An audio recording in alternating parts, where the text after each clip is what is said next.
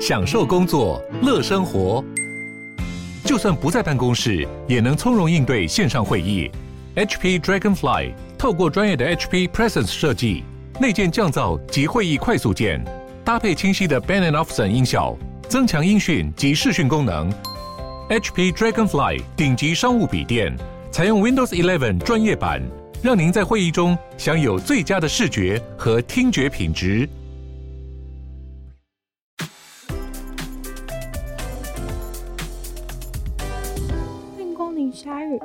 关注那些有流量却没声量的有趣资讯。用十分钟零碎时间，一起跟上这个永远跟不上的世界。一位十九岁的大学生因为食物中毒而送进急诊室，然而看似不起眼的食物中毒却导致了他面临截肢，截断了双腿，还有他全部的手指头，算是非常严重的截肢状况。这个麻州大学的学生因为吃了隔夜的炒饭、鸡肉还有捞面，才刚吃完，他跟一起吃的朋友就同时的大吐一轮。他的朋友吐完一回合之后就觉得好多了，但是他却持续的经历严重的呕吐轮回，还有剧烈的肚子痛，到最后甚至开始产生渐进的肌肉疼痛、虚弱感和打冷战。随后他的症状又加剧了，开始胸痛、呼吸困难、头痛、脖子硬化、视线模糊、皮肤甚至开始变色。他最后是在第一次呕吐之后的二十小时才到医院就医。到那个时间点，他已经高烧不下，心跳非常快速，而皮肤当时已经变成了一块一块的紫色斑点，遍布全身，像是卡通里面中毒的样子一样。最后，他四肢的组织都开始腐烂，医生只好赶快把膝盖以下的四肢都切除。十根手指也全部切掉。医生认为这是一种败血性休克很罕见的并发症。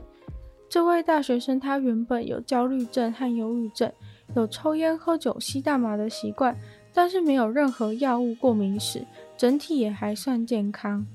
专家警告，这个隔夜的炒饭啊，跟捞面里面可能含有蜡样芽孢杆菌，这种细菌就算煮过之后也不会死掉。在室温下也会蓬勃的繁殖，如果放置太久的话，这些细菌的数量会倍数增长，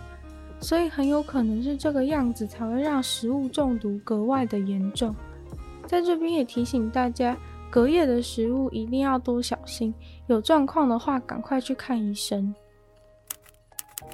相信大家都有在关注乌克兰、俄罗斯的即时战况，而针对俄罗斯开战的行为。以美国为首的国家都宣称要对俄罗斯进行经济制裁，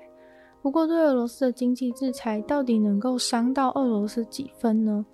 有些专家分析，目前看来，这个所谓的经济制裁可能没有办法直接对普丁造成伤害，因为他有很多方法可以回避这些制裁，其中一个非常重要的方法就是加密货币。美国和欧洲主要的经济制裁都是要透过银行去执行。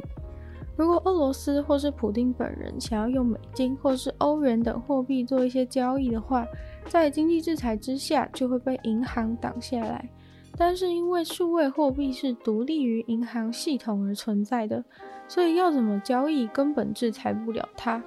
专家是认为，俄罗斯既然有意要发起战争，不可能毫无准备。想也知道，美国和欧洲第一件事情一定是经济制裁，所以他们如果已经做好准备，尽量使用加密货币来交易的话，等于现在的经济制裁对他们影响可能不大。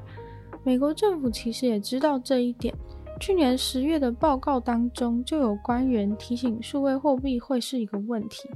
在东欧有最高比例涉及犯罪的加密货币交易。有些网站专门为非法交易而存在，在二零二零年大概就有价值十七亿美金的非法加密货币交易，其中大多是比特币。实际调查以后就会发现，这一年当中大幅成长的加密货币交易，都是来自于一个只能用俄罗斯文的交易网站，叫做 Hydra。Hydra 这个网站是目前最大的暗网市场。大概占了二零二零年暗网市场交易量的七十五趴。当然，俄罗斯要对抗制裁，并不只是把所有的一般货币都换成比特币这么简单而已。因为要用加密货币来买一些昂贵的大东西，并不容易。举例来说，像是俄罗斯所需要的食物，俄罗斯因为冰天雪地的关系，大部分的食物都要仰赖进口。但是食物这种东西的价格每天都在浮动，可能没有什么厂商会愿意收比特币。另外，石油天然气这方面的交易会是比较复杂的问题。石油天然气占了俄罗斯经济很大一部分，但是这些交易大多是使用美金，所以要说只使用比特币就能对抗经济制裁，可能并不尽然。但是如果我们看看伊朗这个长期受到美国经济制裁的国家，同样是依靠石油出口为生，他们当然不可能不受到经济制裁的影响。但是也不乏透过比特币挖矿，挖出一条生路来，把多出来无法卖出去的能源拿去用来挖矿，就能换到钱了。所以经济制裁的效果如何，还有待观察。制造红酒必须要非常关注土地、雨水、温度、阳光等问题，但很多啮齿类动物完全是葡萄园的灾难。应对的措施除了对抗啮齿类的农药以外，一群研究生目前正在测试一种更天然的防范方式，那就是出动猫头鹰。他们在葡萄园的附近放置了三百个猫头鹰会喜欢的家，马上就感觉到葡萄园附近的生态产生了改变。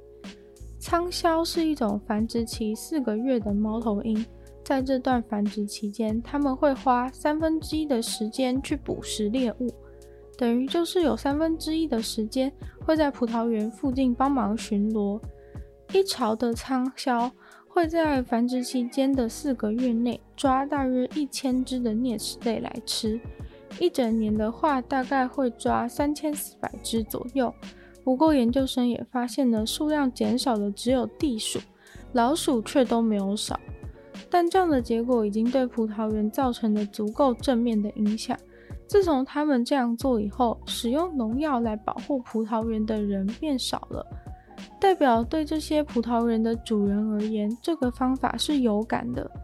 虽然目前为止还没办法完全证明多有效，但是成功让人选择不要使用农药是一个大进展。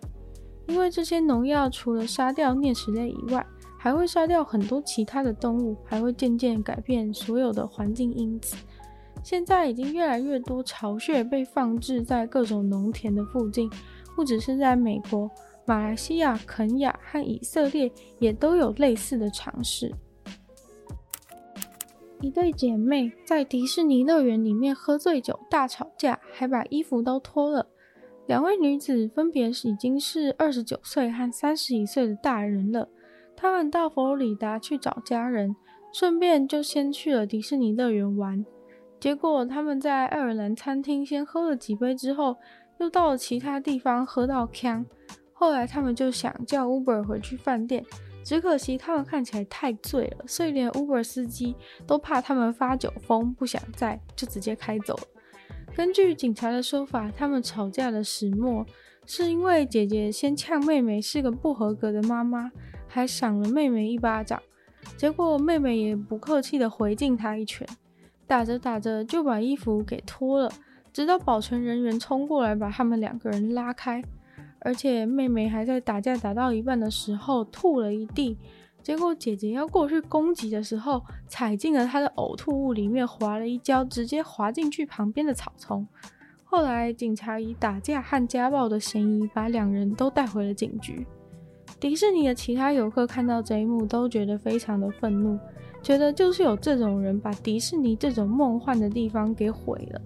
也有人表示应该要把门票的票价提高，不要让这种闹事仔进到迪士尼乐园里面。今天的鲨鱼就到这边结束啦，再次感谢订阅赞助的会员 K U M 毛毛、黑牡丹、Ellie、水染秋生、Z Z Z、超温劝还有 Jason。感谢你们的赞助。那其他有意愿继续支持鲨鱼创作的朋友，非常欢迎，就是在下方可以找到 Patreon 连结，里面会有不同的会员等级，还有不同的福利给大家参考。那一样就是，如果喜欢鲨鱼的节目的话，记得把这个节目分享出去给更多人知道。然后可以的话，在播 podcast 帮我留星星，写下你的评论，这对我们节目非常有帮助。那也可以去收听我的另外两个 Podcast，其中一个是女友的纯粹不理性批判，